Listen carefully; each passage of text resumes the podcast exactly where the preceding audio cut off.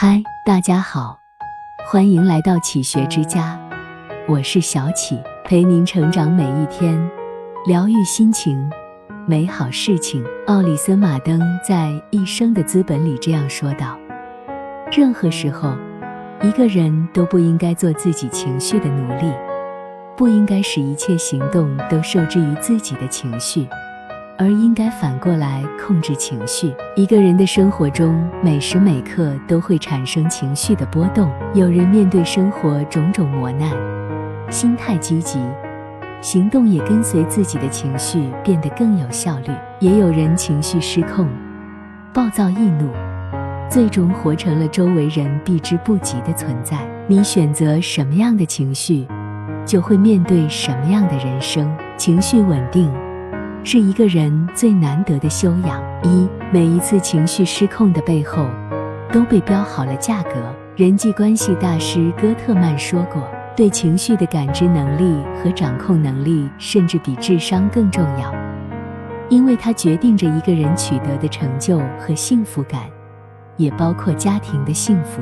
所以，人对情绪的掌控一旦失效，最后的代价都会作用在自己和家人身上。”近日，在武汉发生了一件极其罕见的事：一位学生的妈妈在辅导学生做作业时情绪失控，一怒之下将菜刀砍向学生，造成学生受伤，妈妈当场自尽身亡。这件事的起因是这位学生的爸爸因为工作原因一直没有回家，于是学生的妈妈辅导孩子做作业。因为学生一直教不会，一直拖到了凌晨两点多，还在书桌前写在妈妈看起来简单到不行的作业。学生的妈妈因为明天还要早起上班，但是到深夜还没能睡觉，再加上辅导学生心里憋了一肚子火，情绪彻底失控，心理走向极端，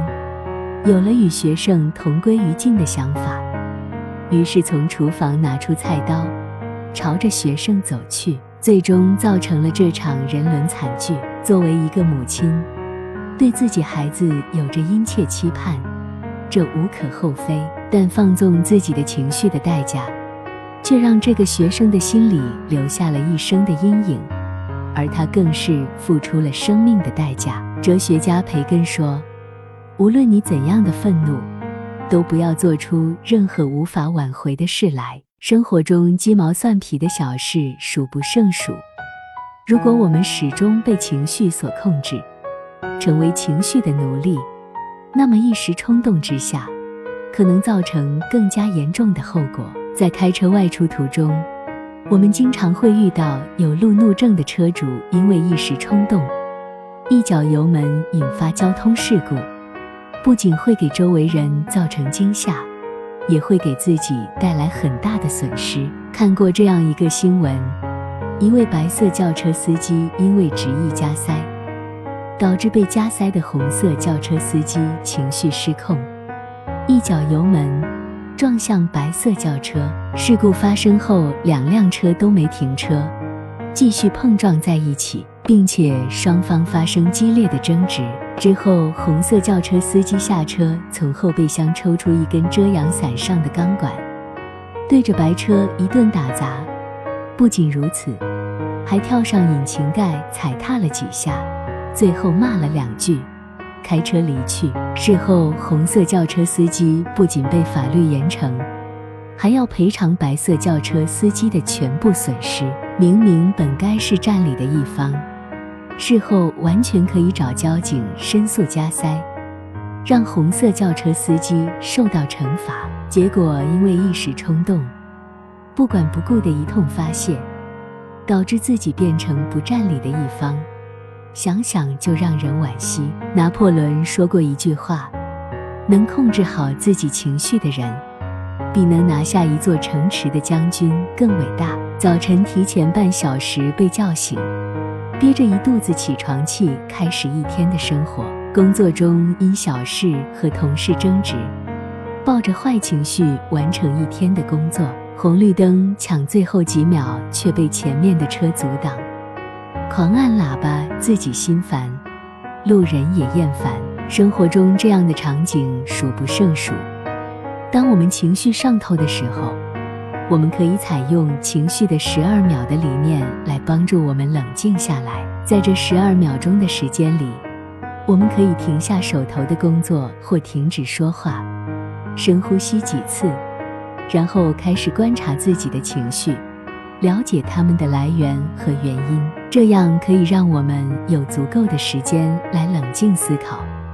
避免因情绪波动而做出错误的决定或回应。二、情绪失控的本质在于看待问题的角度。研究表明，情绪问题百分之八十是心理因素造成的，总体上缘起于压力和挫折。当压力过大，超过个人的承受能力，就会出现情绪问题。其中最重要的原因就是看待问题的角度发生了偏差。遇事轻易暴怒，才让自己陷入情绪失控的泥潭中无法自拔。想起台球名将路易斯·福克斯的故事。一九六五年，路易斯在赛场上比赛时，忽然一只苍蝇在他周围飞来飞去。路易斯挥手赶走苍蝇，可没过几秒，这只苍蝇又飞回来，落在母球上。几次三番下来。路易斯失去冷静，情绪彻底失控。他暴怒地用球杆向苍蝇打去，结果苍蝇没打着，却因为碰到母球违反规则，将球权给了对手。而路易斯的竞争对手约翰迪瑞也把握住这次机会，最终逆风翻盘，拿下此次比赛冠军。比赛前，谁能想到？冠军的争夺节点竟会因为一只小小的苍蝇发生如此戏谑的转折。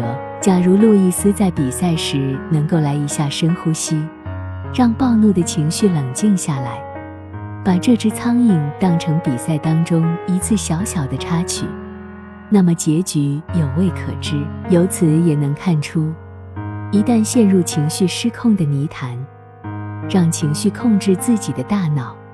对自身的影响是多么巨大！著名心理学家瑞利欧斯说：“如果你对周围的任何事物感到不舒服，那是你的感受所造成的，并非事物本身如此。借着感受的调整，可在任何时刻都振作起来。每个人都会经历坏情绪，但因为看待坏情绪的角度不同，才造就了不一样的人生。”杨澜曾坦言。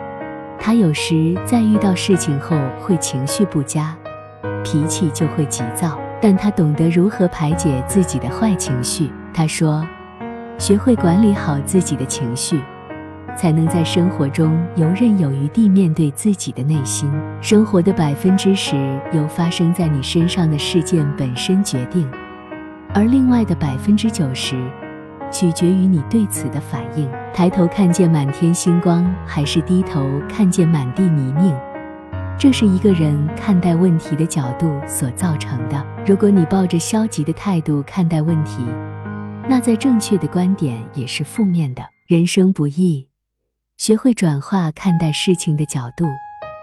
当你的内心充满美好的情绪，才能拥有新的人生。三、稳定的情绪。是一个人最难得的修养。车和家创始人李想曾说：“不少朋友不清楚什么是情商。这个情不是感情的情，而是情绪的情，尤其是关键时刻对于自我情绪的控制能力，以及关键时刻做出理性选择的能力。遇事情绪要稳定，说起来很容易，但当事情真的来临时。”一个人能否保持住情绪，考验的就是这个人的修养和格局了。著名作家欧·亨利和一个朋友去超市里买饼干，买完东西后，亨利礼貌地对店员说了一句“谢谢”，但是店员却始终忽视一切，不发一语。他们继续前行时，朋友说：“这家伙很没有礼貌，态度又差。”欧·亨利说。他每天下午都这样。朋友问他：“那么你为什么还是对他那么客气？”欧·亨利回答：“为什么我要让他控制我的情绪呢？发脾气是人的本能，能控制脾气才是人的修养。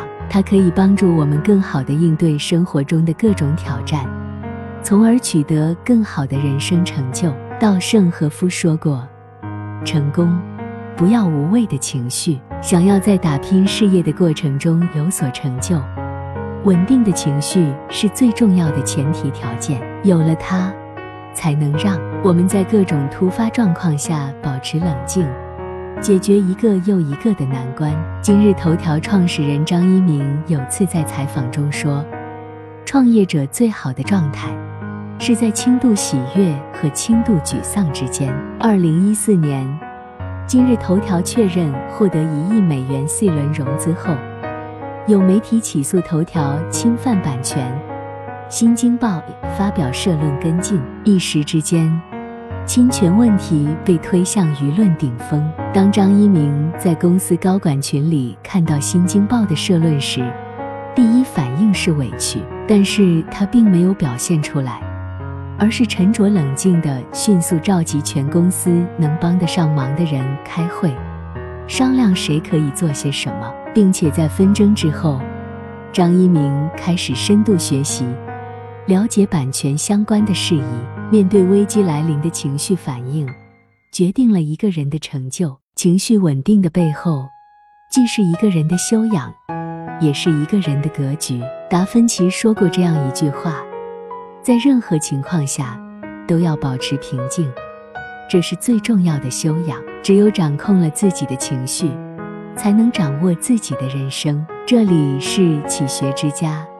让我们因为爱和梦想一起前行。更多精彩内容，搜“启学之家”，关注我们就可以了。感谢收听，下期再见。